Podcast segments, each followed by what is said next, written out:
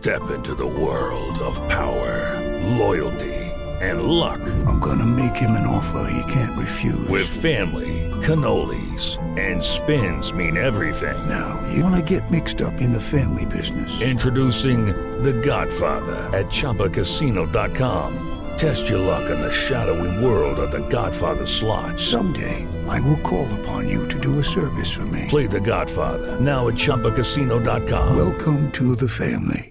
No purchase necessary. VGW Group. Void where prohibited by law. 18 plus. Terms and conditions apply.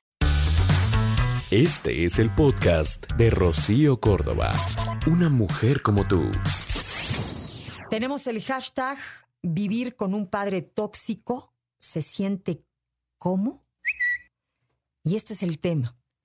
La gran mayoría de todos nosotros como padres intentamos, por supuesto, de la manera más genuina, darlo todo por los hijos, tratar de hacerlo bien para eh, satisfacer sus necesidades, pero para acompañarlos en su crecimiento y con las mejores intenciones, todos cometemos errores. Llevamos a cabo comportamientos que no ayudan para el desarrollo, para el bienestar de los hijos. Y muy desafortunadamente, algunos papás van más allá de aquellos simples errores. Realizan conductas verdaderamente tóxicas que dañan seriamente a los hijos, su desarrollo, su crecimiento, que marcan su salud mental. Hay papás autoritarios, eh, poco tolerantes, intransigentes, maltratadores físicos, verbales, emocionales, otros eh, pues demasiado exigentes, existen los papás manipuladores, em, otros que son dependientes de sus hijos, y todo esto nos va marcando porque a veces creemos que es un tema del pasado. Ay, cuando yo era niño, cuando yo era niña.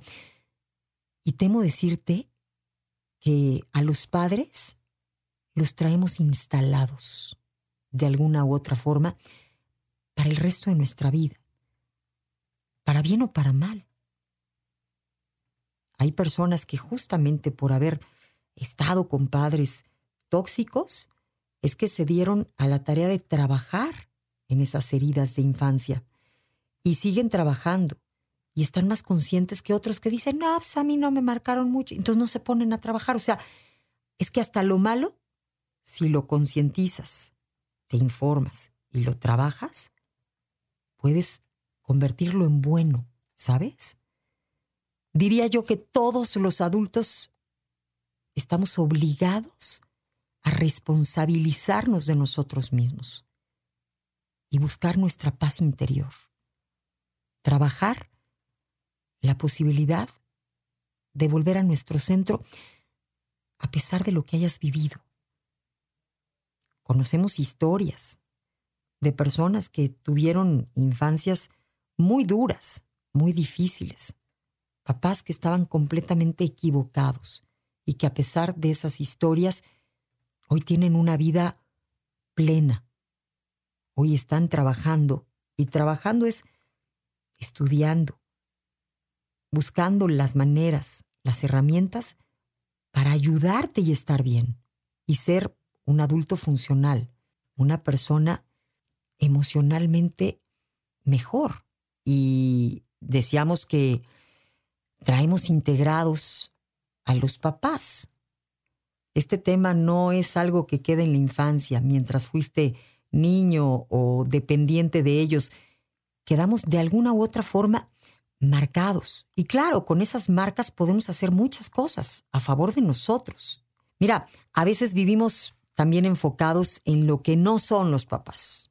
Es que mi mamá nunca fue eh, detallista, mi mamá nunca fue cariñosa, es que mi papá nunca eh, nos dio su tiempo, mi papá eh, nunca fue trabajador. Es decir, nos centramos en la sombra de nuestros padres, pero, pero para poder avanzar, pensar en sanar, es indispensable que también entiendas que así como hubieron sombras, también hubo una parte de luz. Parte de, de la fuerza de ellos la llevas impresa también tú. Y llevas parte de lo que ellos también han trabajado, de lo que lograron resolver como personas. Y eso también está en ti. Y eso habría que agradecerlo, reconocerlo, ¿sabes? Para empezar a equilibrar, digamos que un poco el, el barco. Y es que, pues sí, este, papás tóxicos hay de muchas formas. Hay papás que están en la posición de víctimas constantemente, padres que son dependientes, otros que son manipuladores, algunos victimistas, papás que creen que tú les debes. ¿Por qué? Pues porque son tus papás, ¿no? Papás que mm, buscan que tú les resuelvas, que te hagas cargo de ellos. Papás que no son, digamos que nunca adultos, que tienen sus propios dolores, que no los han trabajado. Papás que pues quieren controlar tu vida, que se sienten que te dieron la vida y que tú les debes, ¿no? Que tienen altas expectativas en relación a los hijos, que algunos son perfeccionistas, o los clásicos que buscan que los hijos cumplan y logren lo que ellos no pudieron y entonces creen que tienen el derecho de dibujar tu vida, de proyectar lo que tú debes ser y hacer. Otros papás que probablemente te descalifican, que estás trabajando en, en crecer, en ser mejor, en hacer las cosas y, y te descalifican, nunca es suficiente. Cada quien a su ritmo, a su paso, como pueden. Hay los que te critican, el cuerpo, la pareja, tu economía, la manera en la que este, educas a tus hijos. Los que, porque tú tienes, pues está mal, porque tienes hermanos que no tienen, o sea, esos que creen que, este, porque en la familia no hay lo que tú tienes, pues casi, casi está mal que no des, qué egoísta. ¿Por qué no compartes? Mira a tu hermano. Pues tú comprándote zapatos, pero allá no hay ni para las colegiaturas. Y no terminan de reconocerte, de respetarte, de aplaudirte. Y eso es toxicidad pura. toxicidad pura. Hay unos comentarios que nos está haciendo la gente que, híjole, este literalmente duele. Dice Monse, mi mamá murió hace poco mi papá tenía una forma de hablarle mal y después actuar como si nada. Desde que ella no está, él hace eso conmigo y no sé cómo actuar. Por un lado, es lo único que me queda y por otro, duele su actitud, pero pero duele más reconocer en viva piel qué es lo que ella sentía, saber que no pude rescatarla de ese dolor. Mi papá le da mucho valor a lo monetario, pero te hace sentir miserable si no alcanzas a cubrir sus expectativas, compara, acusa, nos deja en evidencia. Y después, después te dice, te amo, eres lo mejor de mi vida. Y llego a sentir culpa al sentir enojo. Bueno, dice Eli, vivir con un padre tóxico se siente como estar encarcelado en tu propia casa sentirte culpable de todo lo que te hace sentir bien y vivir con los demonios de tus padres que se vuelven tus demonios. Y es que evidentemente tanto Monse como Eli no han trabajado justamente, ¿no? Al parecer siguen estando muy vulnerables ante estos padres y lo que hacen les afecta muchísimo. Y trabajar en, en uno mismo es justamente quitarse de esa vulnerabilidad, poder ya ver todo como pues como espectador, pero entendiendo que eso ni te pertenece ni te hace, es de ellos. Y estos papás tóxicos los podemos visualizar perfectamente bien. Vamos, son aquellos que, lejos de ayudarte a crecer, lejos de guiarte, te quitan, te deprimen, te juzgan, te restan, te duelen este tipo de padres.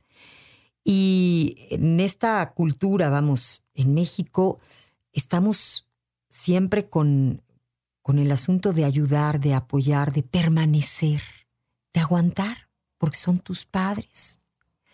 Pero la realidad es que hay que empezar a discernir, ¿sabes? Entre lo que toleras y lo que no. Aprender a poner límites.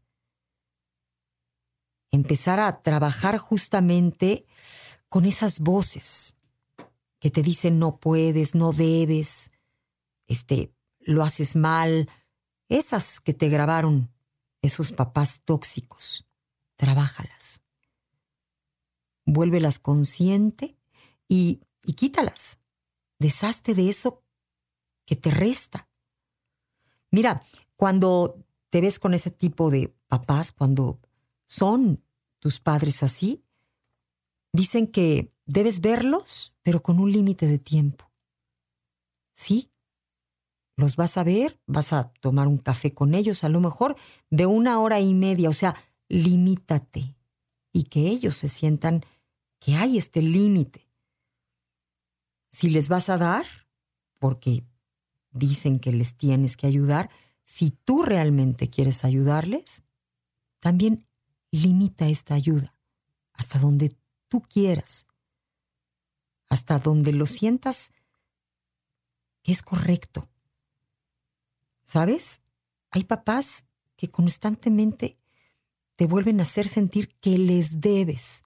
Y ojo, no debemos ser padres creyendo que los hijos nos vienen a salvar, a cuidar, ellos deben de.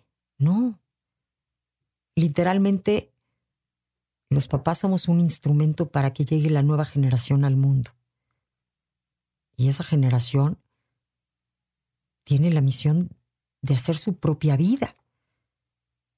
Los papás no vinieron para satisfacer las demandas, los sueños de los padres es importante que cuando los visites, ¿sabes? Lo hagas en conciencia. Sería muy hermoso dejar de esperar de ellos. Ya sabes que no, no, no. Tu mamá no va a ser cariñosa, no va a ser muy positiva. Ya sabes que no te va a esperar con la mesa puesta y todo bonito como te hubiera gustado. No, no es ella. No tiene eso para darlo. Y no es por mal, es que no lo tiene. O sea, los papás también tienen dolor no resuelto. Sus comportamientos, digamos que muestran justamente este dolor no resuelto. Esa es la razón por la que se comportan así.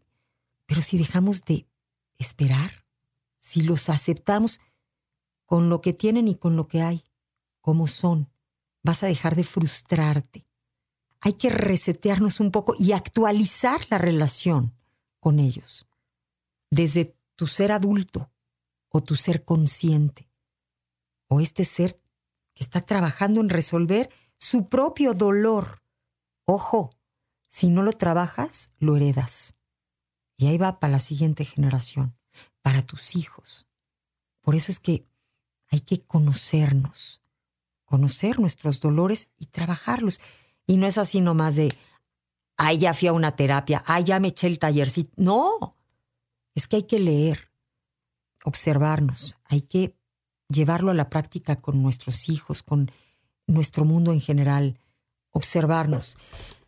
Tengo el caso de Fabiola, dice, si no se sana, se repite de generación en generación. Mi mamá desde que yo era niña era súper protectora conmigo y yo he hablado con ella del tema, pero no entiende.